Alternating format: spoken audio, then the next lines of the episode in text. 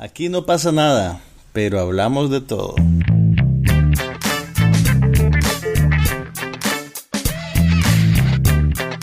Un podcast sobre cine, TV, tecnología y todo lo demás.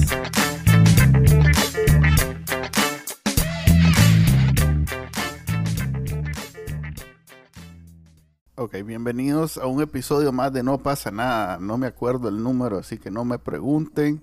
Les habla Manuel Díaz y me acompaña como siempre. Juan Carlos Ampie, y vamos a seguir esa linda tradición de no saber en qué número del podcast estamos. Ojalá, ojalá sepamos cuando lleguemos a los 100.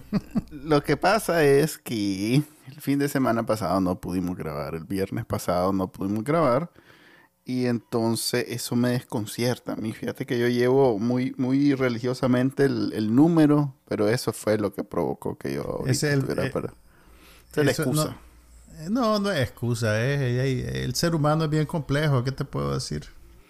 Ok, entonces empecemos a hablar de las cosas que no tienen importancia, porque si nos ponemos a hablar de Nicaragua, este, me regañaron, fíjate, me regañaron que en el podcast de Bacaral Nica, el último episodio... el que este, hicimos con Miguel. Con Miguel Miguel. Con mi tío Miguel. Que, que es eso, que al final casi que me pongo a llorar, pues, como que fuera que mi pues, papel de comunicador, me dijeron, mi papel de comunicador no, no, no fue satisfecho en ese episodio. Pero y de ahí, que, pues no sé, honestamente, eh, el podcast es, un medio mucho más personal, digamos, y, y, vos nunca has navegado con bandera de periodista, como tu tío, como tu tío, tu tío Jaime. Por eso digo, pues, este, estoy haciendo aquí la crítica precisamente haciendo eh, como obvio esas dos cosas que acabas de decir vos. Pero igual me criticaron, pues.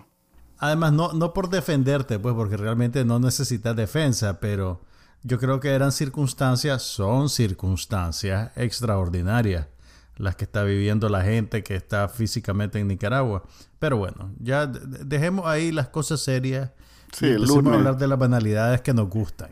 Dejemos para el lunes las cosas serias. Sí, vamos a hablar de, a ver, ¿qué has visto esta, en estas dos semanas? Pues dio tiempo para que vieras cosas.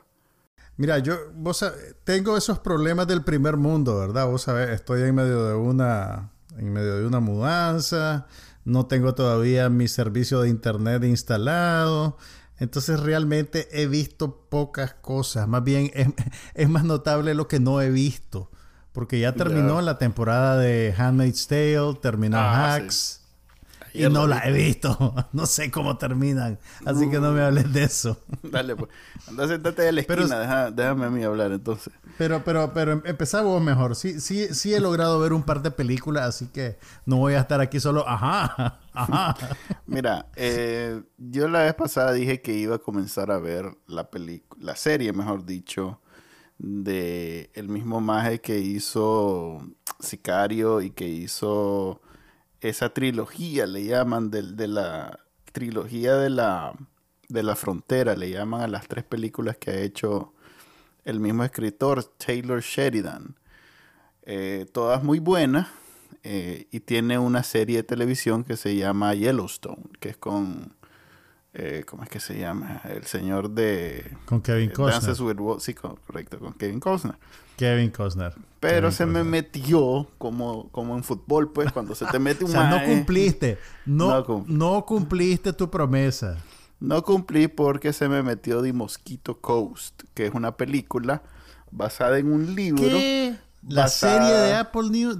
¿La serie de Apple Plus o la película con Harrison Ford? No, la, la, serie de Apple Plus, no, película. Pero vos estás claro que hay una versión de película con Harrison Ford, ¿verdad? No, estoy claro que hay tres, cuatro novelas de, basadas en el... Pues eh, la película también es basada en esas novelas del tío del maje que sale en la película y que además... Se llama, Paul, se llama Paul Theroux. Paul Theroux. No me atrevo El escritor Paul Theroux es tío del actor Justin Theroux entonces ahorita... El, autor consagrado de guiones como... Eh, ¿Cómo es que se llama? Thunder, este... como, como, pueden ver, nuestro trabajo de investigación previo es mínimo. es mínimo. A ver, Justin Theroux es el creador de grande éxito como este joven. No, Justin es el actor, Paul es el Sí, escritor. no, escucha, por favor. Es el creador de grandes éxitos como Zulander, como este. Y la maestra, la, la, la- ¿Cómo se llama? La obra maestra, porque no hay otra forma de describir esta película. Eh, ¿Cuál? ay. Joder, Es tan hombre. memorable que no te acordás de cómo se llama. Es que yo no me prendo los nombres de las películas, ese es el problema. Eh, Y estamos aquí en un podcast de películas. He aquí nuestro dilema. Lo cual no quiere decir que no las vea, simplemente no me acuerdo del nombre. Mira, Estoy podemos hacer como de- uno de esos juegos que, que inventa la gente para beber guaro. Cada Ajá, vez que que Manuel cada- se le olvide un título. No, fíjate que sí me acuerdo de la mitad del título, me acuerdo de Thunder, pero no me acordaba que se llamaba Tropic Thunder, eh, la, la película que protagoniza eh, Ben Stiller. Pero él, él es el otros- productor de esa película. No, él es el escritor, él es el guionista. Él es el guionista de... Ah, sí, vaya. Sí, sí, es un monstruo el maje. Y además estuvo Eh. casado con la Jennifer Aniston. Ok, ya eso son otros. Más bien la Jennifer Y- Aniston. y- y- es la madre que estuvo casada Y con... tuvo... Ala. y el maje tuvo un papel en la mejor película de la década de los 2000, Ah, según la encuesta de críticos de cine del British Film Institute. Él tenía un papel en Mulholland Drive, que es una película que hizo David Lynch después de que su piloto para una serie en ABC no fue no recibió la luz verde para convertirse en serie. Ok, Entonces mira, David Lynch mira agarró el- lo que filmó, hizo una película. Y él salía ahí. míralo, míralo, la- las joyas que tiene este mae en su, en su haber como escritor. Tiene Tropic Thunder, que es una monstruosidad. No hay manera... Es más, hay hasta canciones de, creadas a partir de diálogos. de Manuel, te- tenés que dejar de, de- dejar de vivir alrededor de Reddit. Creo Ok. que- creo- Luego hizo Iron Ajá. Man 2. El mae escribió Iron Man 2. Ah, pura joya, pura joya. sí, y su Lander Este- 2. este- y este es el momento en que yo le digo a Manuel, Manuel, tenés que ver más películas, Manuel. Ok, Otras pues, distintas a esa. Pero ya, ya nos desviamos. A ver, estaba diciendo que el tío de él Ajá. también es escritor, tal vez no tan bueno, pero Ay, también es escritor. Ay, No. Dios mío. y el Ok, mae dale, escribió, seguí, seguí. No escribió una novela, escribió una novela de un maje que para salirse del, del- del- de la modernidad, imagínate que no es actual, es una novela creo que de los 70, 80. La película Pero- es de los 70, creo. No, porque la, la- película, la película de Harrison correcto. Ford es como del 84. Ok, entonces la, la- la- la novela es, es vieja, pues.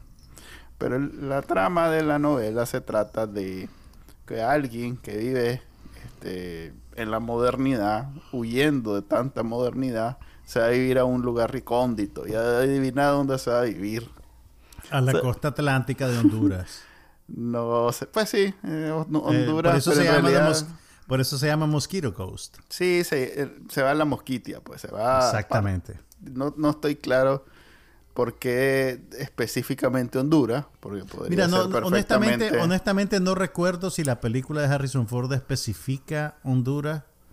La vi en los 80. una, Así que Una no sabría decirte, pues, pero tengo la impresión de que, de que, de que por lo menos la filmaron en Honduras. No sé si Honduras, Belice, por ahí. esto provocó que la mosquitia o la costa caribe de Nicaragua, Pleca, Honduras, todo el mundo la ande buscando porque quiere saber qué significa de Mosquito Coast. Y es eso, pues, es lo que nosotros conocemos como la mosquitia, es la, la costa caribe. El río Coco y esos lados de por ahí.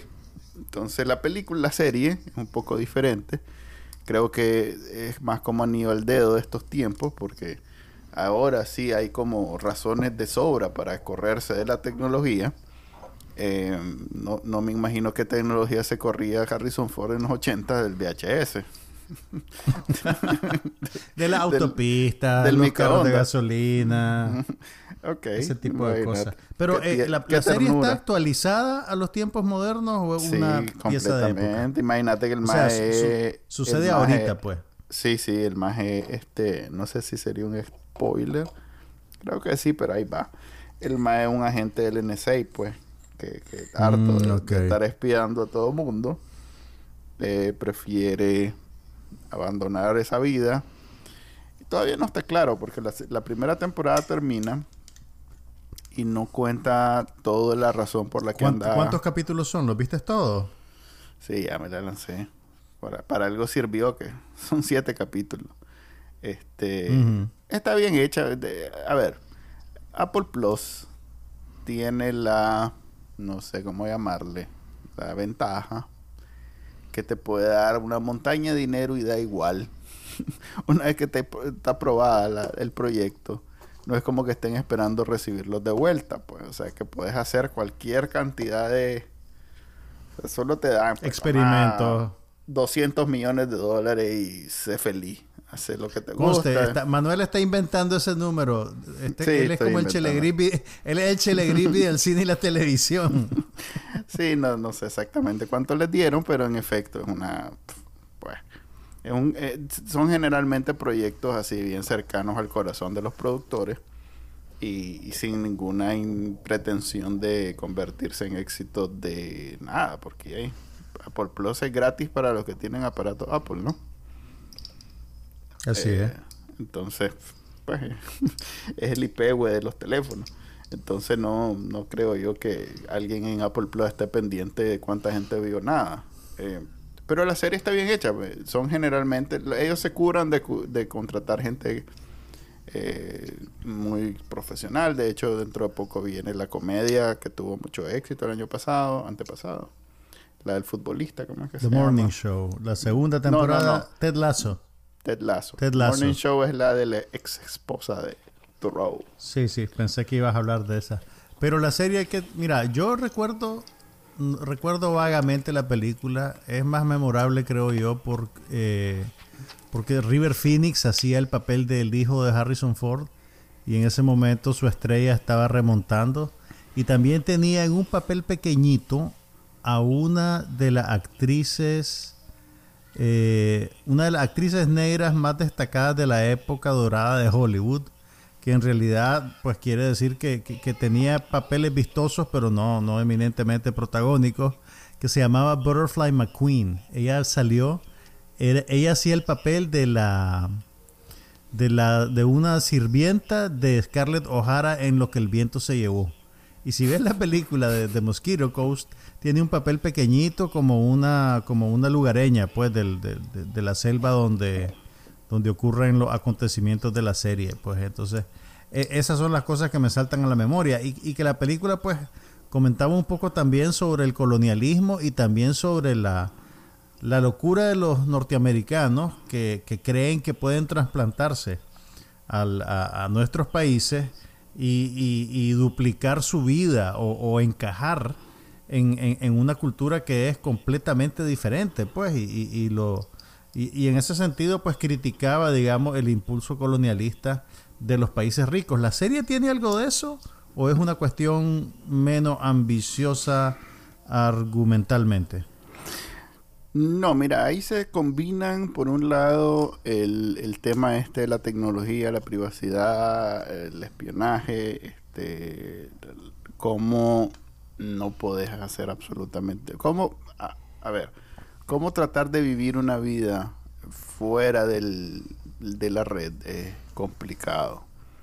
Entonces el maje obliga a su familia a tener esa vida de ermitaño y, y ves cosas y te, prácticamente como que te muestra cómo sería tu vida si no tuvieras internet ni televisión ni cine ni nada de eso. Entonces los es el, viendo las conversaciones de los chavalos como de qué hablaríamos pues de, hablaríamos de las de los clásicos de literatura pues, como de estamos de hablando lo- de- este podcast sería viste. como so- sobre Don Quijote, ¿viste? Y Don Quijote hizo no sé qué cosa, bueno, o sea, ¿Por dónde vas? ¿Por dónde vas? Ya llego a los Sí. molinos de viento. sí, entonces eso es un aspecto, pero eh, creo que ahora que lo mencionas, porque no conozco la película, ahora que lo mencionas tiene sentido algunas eh, algunos intercambios entre los nativos, primero mexicanos y supongo que eventualmente van a salir otras nacionalidades sobre precisamente eso, pues de cómo los gringos en general tratan de imponer este su forma de, de ver las cosas, de la vida. O sea, hay, hay muchos diálogos en donde el maje le reclama, incluso siendo él un, un rebelde de todo eso, este, todos esos temas. Pues como si... Es más, lo hacen como que el, el, el reclamo es ese. Vos que supuestamente te estás corriendo y renuncias a todo eso, en realidad sos la representación, la personificación de... venías a replicarlo aquí. No Ajá, correcto. No podés huir de eso realmente. Entonces, ahorita que lo mencionas, este, tiene sentido esos diálogos que, que tal vez si no, los, no, no conoces la novela y no has visto la película, están como fuera de lugar. Pues, o sea, de pronto alguien le está reclamando esas cosas al maje y no tiene mucho... Pero bueno, hay, hay un elemento bien, de hecho como cuatro capítulos, incluyendo la segunda mitad, pues se refiere a cómo la familia se cruza mojada al, al, revés, pues. En vez de irse de México a Estados Unidos mojado, se van de Estados Unidos a México recorriendo el ¿Y eso es parte de su parte de su visión de lo que debe ser ese viaje entonces. Eh, no, es más bien corriéndose, porque en algún momento se están corriendo, bueno, no todo el tiempo se están corriendo de, largo brazo de la ley. ¿Él cometió algún crimen o algo? Mm, no se sabe, como te digo, solo se sabe que el maestro trabajaba en NSA. Entonces, este, los maestros les toca huir de Estados Unidos y en ese, en ese en esa aventura les toca pasar la experiencia del mojado, pero al revés. Entonces sí, es una serie con mucha, este, con mucho, con mucha carga política, eh, muy relevante actualmente. Eh, por la tecnología, por el tema de los inmigrantes. Eh, no es como Terlazo, pues uno tiene el miedo que las películas de Apple Plus sean, o las series de Apple Plus, mejor dicho, sean muy, muy para todo público. Pues esta no, en realidad que es una serie... ¿Quién hace el papel de la esposa? ¿Te acordás? Porque en la película, y estoy chequeándolo porque yo honestamente no me acordaba, el papel de la esposa lo interpreta Helen Mirren. Ah, oye. Y, es Helen Mirren antes, de, antes de, Melissa George se llama. Yo la busqué porque pensé que era... esa actriz estuvo en la primera temporada de In Treatment. Eh, de la serie de la que hablamos la vez pasada, del, del psicólogo. Y también estuvo en Mulholland Drive. Tenía escenas ah. con Justin Theroux en la película David Lynch que te mencioné. sí, después que, Después que la vi la serie y me sonaba y me sonaba y me sonaba. Yo la confundí con aquella actriz que salía en... ¿Cómo es que sea? Fíjate que todavía me quedé con la cosa que no me acordaba muy bien de dónde... aquella actriz que salía en Universal Soldier. Imagínate qué nivel.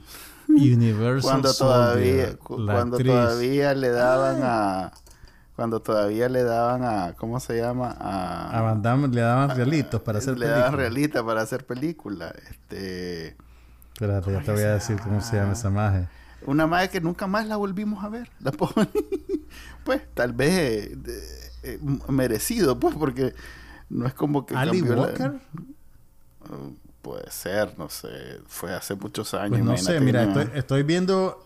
Estoy viendo IMDb y la muchacha de Universal Soldier, eh, Ali Walker, que tuvo una serie de televisión que se llamaba Profiler a finales de los 90. Tanto así te puedo decir. Ajá, Ali Walker. Pero bueno, entonces. Yo creía que era ella. con Melissa George. Sí, ah, esa debe ser. Y cuando busqué quién era la actriz que hacía la película, no era ella, en efecto. Y entonces vi que tenía una gran carrera muy eh, eh, bien, ¿cómo se llama? Eh, alimentada, bien... Ha tenido mucho, mucho trabajo, pero no ha tenido, digamos, ese papel que la lance a la... Correcto. a, hacer a, la lista A, como se dice en los medios. Sí, entonces es una actriz que trabaja, pues, pero no necesariamente... Exactamente, exactamente. No la ubico, pues. Ok. Eh, la, serie, como te digo, está, está bien. Eh, basada en esa. creo que tiene muchas pretensiones con, con, todo eso que acabamos de hablar en términos de. Eh, el discurso político social. Ya el, la, pues la, ¿cómo se llama? La ejecución creo que es muy larga. Creo que hubiera podido perfectamente ser de 3, 4 capítulos y ya está. Creo que se extienden bastante. Ahora, y termina, termina en un cliffhanger. ¿Va a haber una segunda temporada o es una miniserie contenida? No, termina en un... O sea, dan el espacio para... Supongo que a Apple no le, no le preocupa que dar dos, tres temporadas para que esté contento el muchacho que la que está haciendo. Que quede satisfecho él. Fíjate que yo me, pues me acuerdo que la que el, Mosquito Coast es del 1986, por cierto, chequeé, chequeé el año. Y recuerdo que no fue muy bien recibida porque creo que eh, la gente esperaba algo más parecido a las películas de aventura de Harrison Ford, pues esperaban... Acordate que en esa época todavía tiene bien fresco el éxito de, de por lo menos dos películas de Indiana Jones, la Guerra de las Galaxias no es historia antigua todavía. Entonces creo que la gente resintió el ver a Harrison Ford en un registro dramático eh, y muy lejos de, ser un héroe convencional, digamos. Y, el proyecto, pues, era un proyecto pesado. El director era, el, director fue el australiano eh, Peter Weir, que eventualmente se hizo más famoso por la Sociedad de los Poetas Muertos entre otras películas.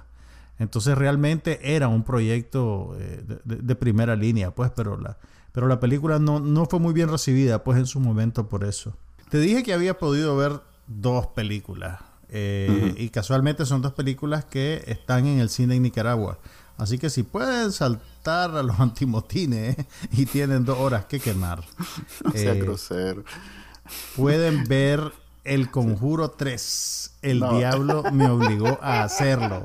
Sí, vi el Conjuro 3 porque soy un demócrata. No soy, aunque la gente dice que soy un snob, miren, escuchen quién es el verdadero snob de este podcast. Oigan cómo se ríe Manuel Díaz. No, fregue, va a hablar de eso. Dale, pues. Voy a hablar del Conjuro 3 porque es lo que tengo. Es lo que tengo, hermanito. Loco, tenés 30 segundos, dale. Ah, no, no, no, no jodas. Hay mucho más que decir del Conjuro 3 que 30 segundos. Ajá. Ok, pues, mira. Dio miedo. El Conjuro 3. El punto no es que te da miedo o no. Mira, eh, a ver. ok, primero. O sea, no te dio miedo. Spoiler, a ver, aquí primero un spoiler, así es lo que te gusta. No da, da, miedo, no da miedo.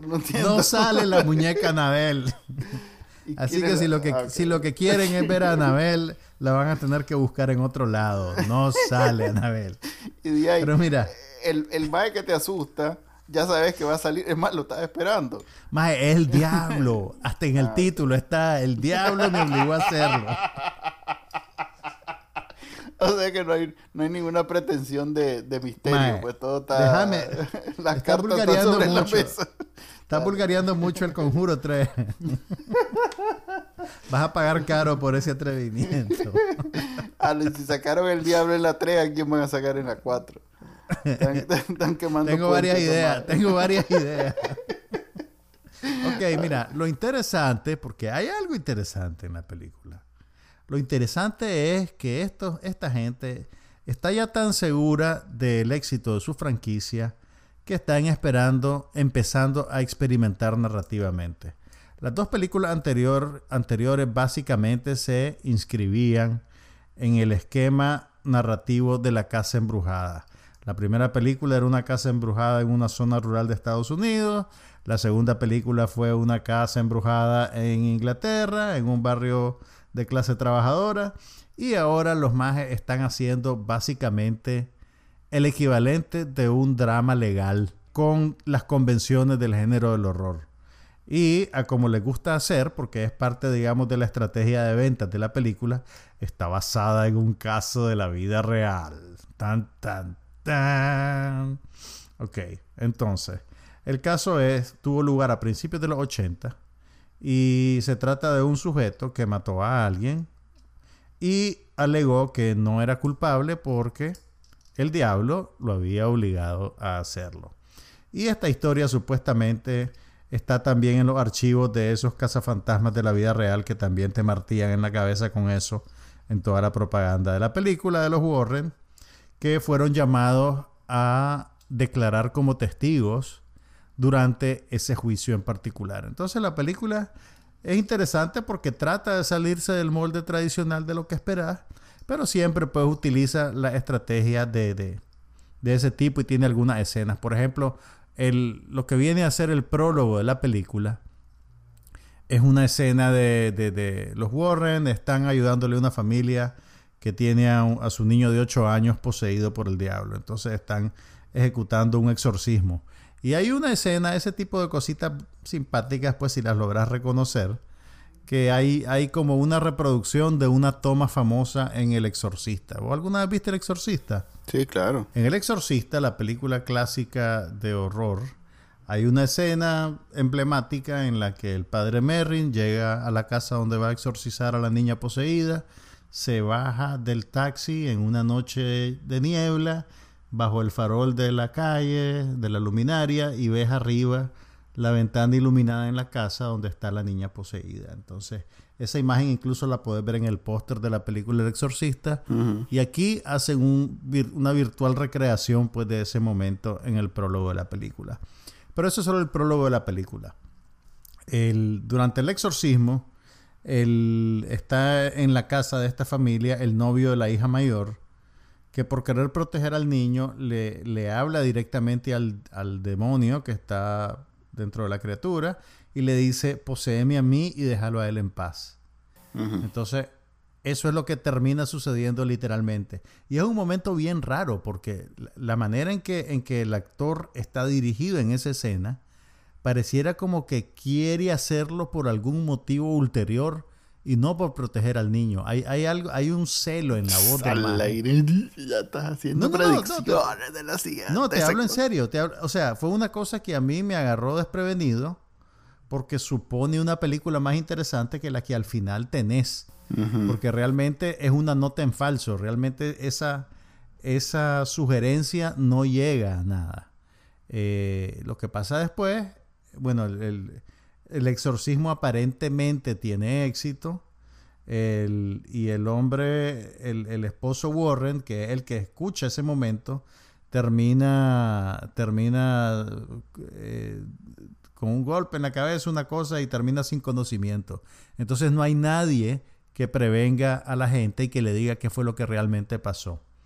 Entonces el muchacho, eh, poco tiempo después, termina cometiendo un crimen y él alega que no es culpable porque el diablo lo obligó a hacerlo. Entonces, a raíz de eso, los Warren empiezan a hacer una investigación para descubrir quién invocó a el demonio que poseyó al niño y por qué.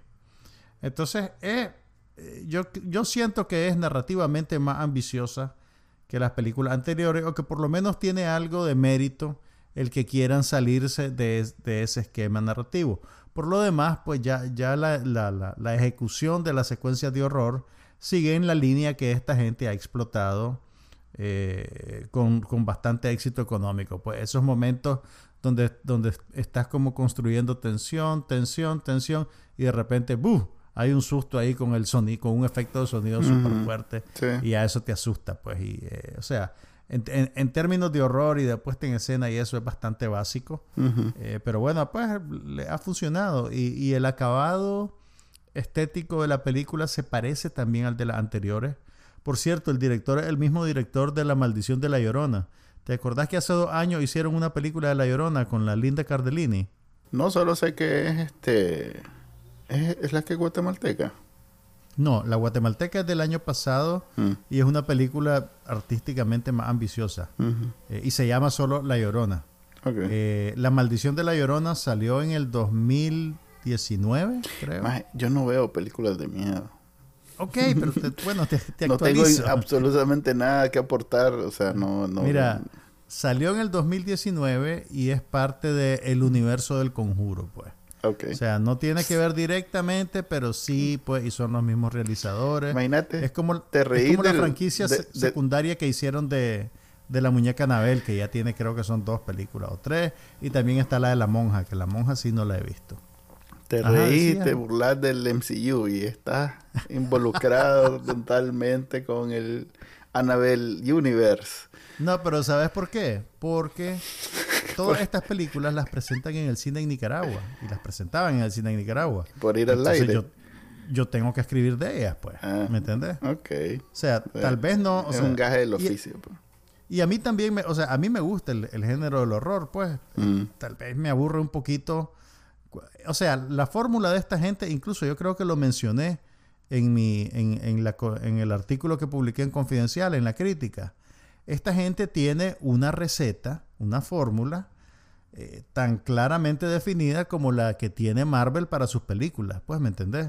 Eh, y, y por eso y, y por eso es que no no no A o sea ver. no te digo que sea tan buena lo que te quiero decir es que hay hay parámetros narrativos y hay parámetros estéticos que se mantienen de una película a la siguiente ¿me Ok. entiendes lo que te digo? Entiendo. y tenés también un, un grupo recurrente de talentos detrás y enfrente de la cámara que hace que si vas a ver una película de estas pues ya sabes qué es lo que vas a ver que es lo mismo que pasa con las de Marvel Ok. eh, vos tenés, o sea, vos podés anticipar.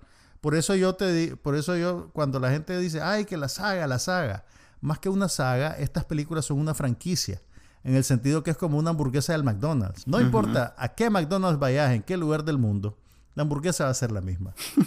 Y eso, esa, esa, esa predecibilidad eh, no, es un, no es un defecto, es una característica Ok. es exactamente por, por lo cual son exitosas, porque la gente quiere eso y sabe que se lo va a dar. Ese es mi punto, pues. ¿me Ok, yo vi- No, no, no, no la estoy demeritando. Y, para terminar, Ajá. Eran Te 30 debo segundos, decir. eran 30 segundos. yo sé, pues, pero para que veas, pues, que yo, que yo no, desestimo las cosas fácilmente como, como otras personas que solo se ríen, pues, ¿verdad? Mira, estas películas sí tienen un valor agregado. Los actores, los actores principales. Em, me refiero a Vera Farmiga y... Ay, ¿cómo se llama este brother? El brother de los Watchmen. Sí, sí, sí. El, el, eh, espérame, no es Luke Wilson. Déjame... No. Que Ya por cierto, de Luke. Wilson vi. Pero bueno. Viste dale. Loki, me imagino, pero Sí. ya vamos a hablar de eso, supongo. Eh, el actor se llama, que es un y así todo galán. Pero que es un actor serio, pues. Patrick Wilson. Eh, la química entre esos dos actores, entre Wilson y Vera Farmiga, es muy buena. Y cuando están ellos en cámara, vos esperás que algo interesante pase, pues. Pero realmente no termina de pasar, pues. Pero digamos que son el tipo de actores que, que hacen que cualquier cosa funcione, pues. A eso más los pones en un anuncio de, de seguro de carro y, y- y te interesa, pues, los 30 segundos que dura. No. Entonces yo creo que esos más son el arma secreta de estas películas también, pues. Ok. em, yo no vi. Sí vi película, pero no vi nada nuevo. Vi aquella película vieja de. De Nicky Lauda y de. se llama Rush, de la Fórmula 1. Que ya tiene rato, pues, ¿no? 2010, algo así, 2000 por allá. Que es con Chris Hemsworth y eh, Olivia Wilde. eh, aquella película sobre la, la competencia que había de Ron Howard, que era la, la competencia entre eh, un- Ay, ay, ay, los dos, sí, ya- ya- dos corredores de Fórmula 1, que es basada en hechos reales. Rush. Me Rush, está hablando de Rush, ¿verdad? Sí. Ok, sí. Ah, eh, pues no, no hay mucho. Ya todo el mundo la ha visto, supongo. Es más, la vi en Netflix. Em, lo que sí vi, lo, lo, lo que destaca pues de esta semana, es los dos primeros, estas dos semanas, es los dos primeros episodios de Loki. La nueva serie de Disney Plus que se Los, incrusta. pre- los presentaron uno tras otro. No, se lo hacen semanal. Se incrusta dentro del Inserta. MCU. Creo que inserta es más bonito. Ok, se inserta. Incrusta es si fuera un charnel en una pared, pues, pero vos dale. A mí me gusta jugar con el se, se mete pues ahí, se mete dentro del MCU con la historia de Loki, el hermano de Thor, en una especie de ¿cómo se llama? donde vamos todos los que nos morimos, Limbo. en una especie de li- no, no se llama limbo. El limbo es el, es- es el- el- el lugar que está entre el cielo y el infierno y a donde van las almas perdidas. No, las almas perdidas se quedan en el limbo. No. Y las almas y el tiempo en el que deciden si te mandan al cielo o al infierno, lo pasas en el limbo. No es eso lo que estaba diciendo, pero está bien. ok. En realidad nadie ha ido al, al cielo todavía. Si lees la Biblia vas a ver que dice que hasta que viene Dios por Jesús por segunda vez y salen los todo lo que va a suceder es que hasta ese momento se van todos juntos al cielo. O sea que todo el mundo está entonces- esperando en el ¿cómo se llama?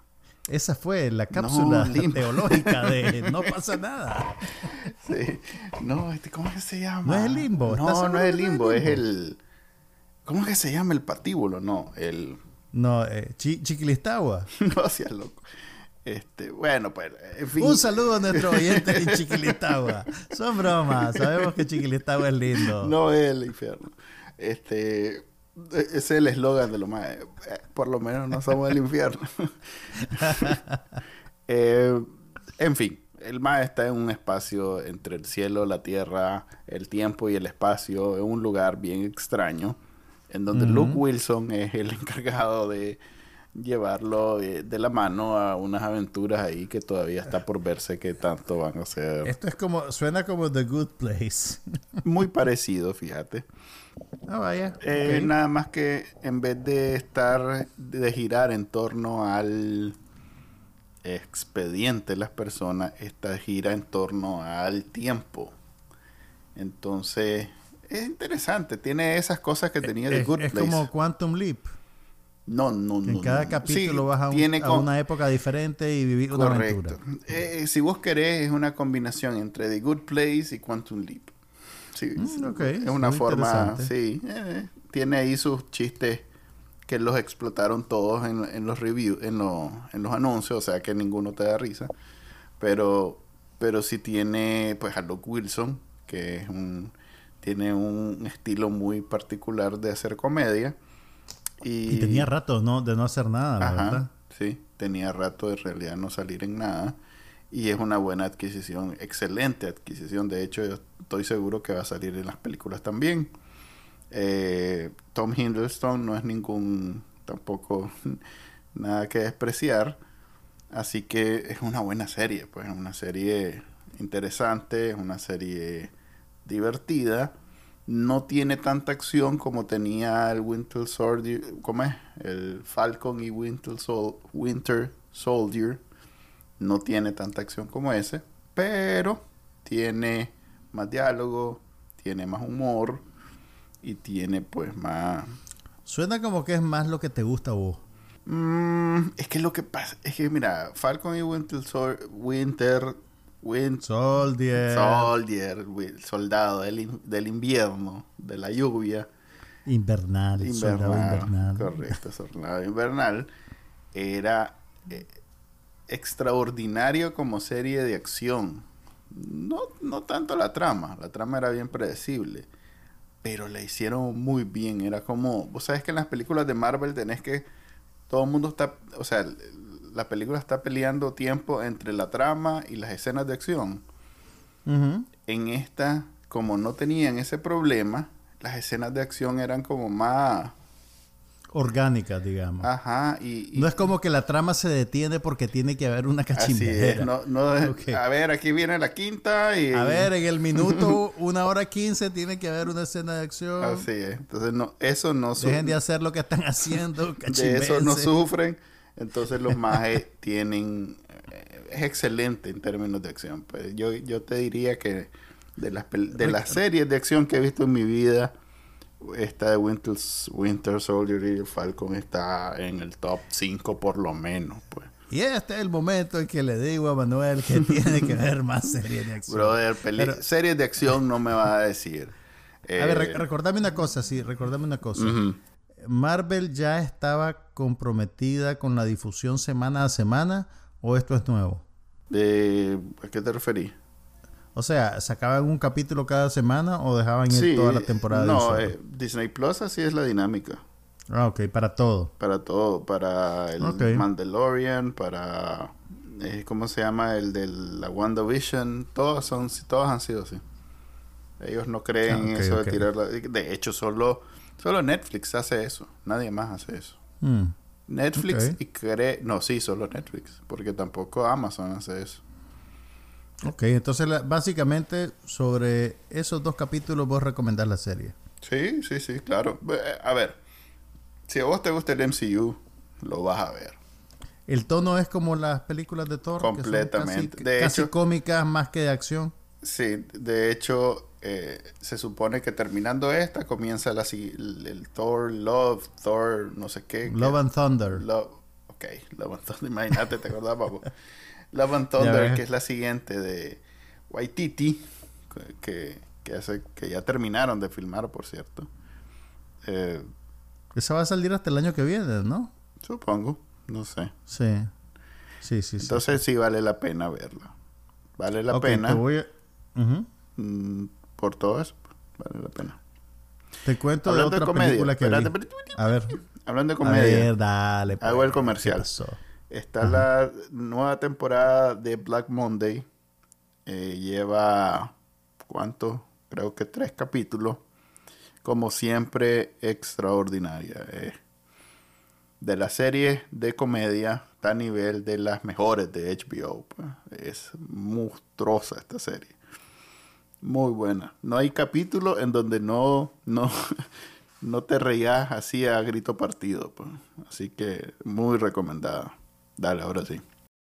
Ok, logré ver también otra película que fue el estreno pesado de la semana pasada en Estados Unidos y esta semana se está estrenando en Nicaragua y es el musical In the Heights que en español Ah, se de está distribuyendo Manuel. como en el barrio que es una producción de eh, Lin Manuel Miranda que se hizo súper famoso por lo menos en los países angloparlantes gracias al musical Hamilton en el cual contaba la historia de Alexander Hamilton, uno de los padres de la nación norte- eh, de Estados Unidos, solo que utilizando música hip hop y eh, poniendo en los papeles principales no a actores blancos, sino a actores negros y latinos.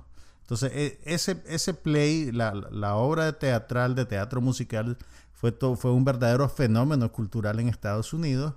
Y el año pasado, Disney Plus, cuando lanzaron el servicio de Disney Plus, eh, una versión fílmica del musical Hamilton fue, digamos, como el producto insignia con el cual estaban presentando la plataforma. Entonces, para el año pasado también ya se había producido este, esta película musical en el barrio, que está basada en la primera obra, en la ópera prima de Lin Manuel Miranda, que se estrenó en, en- primero en lo que se llama Off Broadway, fuera del circuito comercial de Broadway, pero después transicionó a Broadway propiamente dicho, con mucho éxito, y la obra conquistó, creo que fueron cuatro premios Tony, que es el, digamos, el Oscar del teatro en Estados Unidos, incluyendo mejor musical. Ya desde ese entonces existía el proyecto de adaptarlo a una película, pero digamos que se había quedado trabado en la tubería de Hollywood, pues no habían terminado de decidirse por hacerlo, pero imagino que el, éxito inusitado de, de Hamilton le dio el empujón final y entonces ahora tenemos en los cines una versión de película de En el barrio. Y bueno, ¿qué te a vos no te gustan los musicales, ¿verdad? No particularmente, de hecho Hamilton lo empecé a ver y no pude terminarlo. Ahora que lo No lo terminaste. voy a, voy a hacerlo otra vez el intento antes que me corten HBO porque lo tengo. Está en, no, es Disney Plus, no es HBO. Oh, perdón, pero igual estoy, ese es el que acabo de cortar, Disney Ah, Plus, entonces Mira, yo no he visto Hamilton, pero a mí sí me gustan los musicales y me gustan las películas musicales. Y en pero en realidad, pues, eh, a ver qué te puedo decir. Eh, por los materiales promocionales de la película, yo me esperaba algo, digamos, eminentemente comercial y ese tipo de cosas, que es un poquito el dilema que le pasa al, al cine en los países en desarrollo, donde no hay una industria. Eh, que, que la película tiene que reivindicar a toda la cultura y hacer quedar bien a todo el mundo y entonces eso se traduce pues en que no puedes tomar muchos riesgos, en que todos tienen que ser buena gente y, y, y- y terminas pues con un producto relativamente flojo. Entonces yo iba digamos con expectativas bajas eh, a, ver la película. Pues fui, la, vi como debe ser, pues. La vi en un cine, propiamente dicho. La segunda vez que voy al cine desde que, desde que logré vacunarme. Y te digo, honestamente, disfruté la película tremendamente. Es una buena película. Mm. O sea, y, como musical, como película musical, eh, eh, es, un, es un éxito completo. Es un éxito rotundo realmente. Eh, sí, sí, mira, y, en realidad es lo que anuncia ser. Es como una síntesis dramática de los grandes dilemas de la población latina de Estados Unidos. No me gusta el término Latinx, pero, pero ahí te va, pues. Pero lo que yo vi es que por el mismo nombre era New York céntrica, que a mí siempre me cae mal ese tipo de películas y series. Pero, pero fíjate que incluso eso, o sea, mira, el, título In the Heights hace referencia a un barrio específico de Manhattan que se llama Washington Heights, que es conocido por ser como la pequeña República Dominicana. El, el, grueso de la gente que vive ahí pues viene de República Dominicana y también hay puertorriqueños, también hay mexicanos, hay, hay varios, digamos, grupos de, latinoamericanos, de migrantes de segunda, tercera y primera generación que coexisten ahí.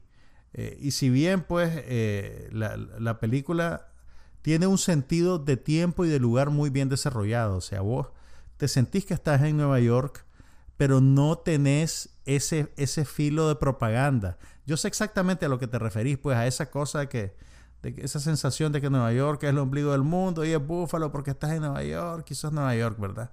La película no tiene eso, fíjate, es bien... ¿Cómo decirlo? Eh, eh, eh, yo creo que es muy...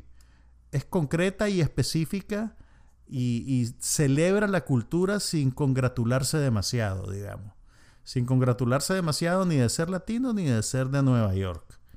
es una historia coral entonces tenés un grupo bien diverso de personajes con, con trama e historias cruzadas que cristalizan de alguna manera diferentes conflictos que podés encontrar en la población latina, que tienen que ver con, eh, por ejemplo, digamos, con, con, ese celo por tener éxito que puede tener la primera generación de gente que, que a Estados Unidos, pues, y que, y que tiene que cachimbearse y trabajar y luchar y que quiere que sus hijos tengan una vida mejor, y tenés, pues, a los hijos que tal vez no necesariamente entienden el éxito en los términos de sus padres y que, que no quieren lo que sus padres quieren para ellos.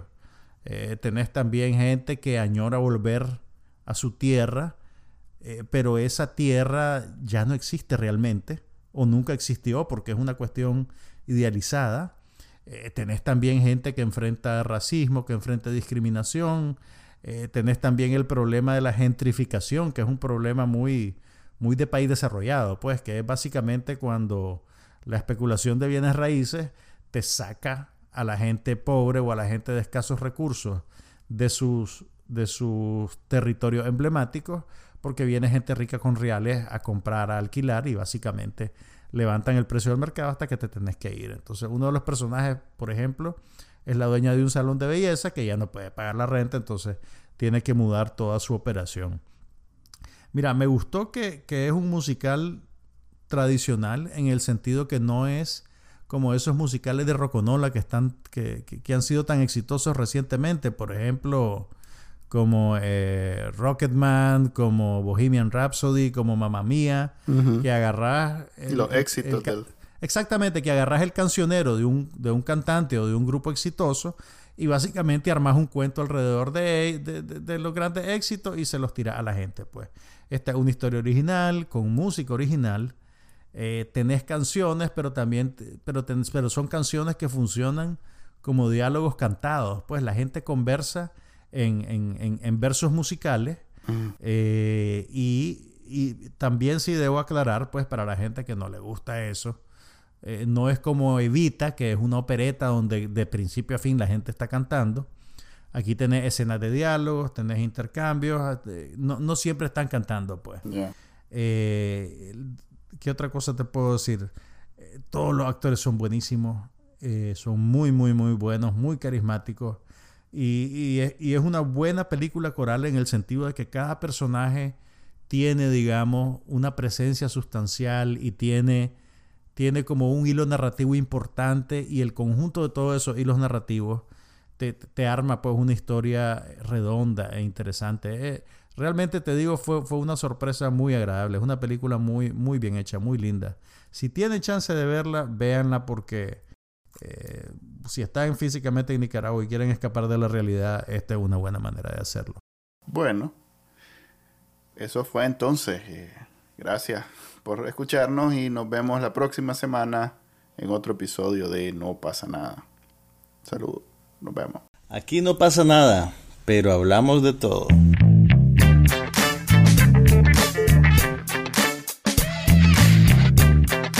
Un podcast sobre cine, TV, tecnología y todo lo demás.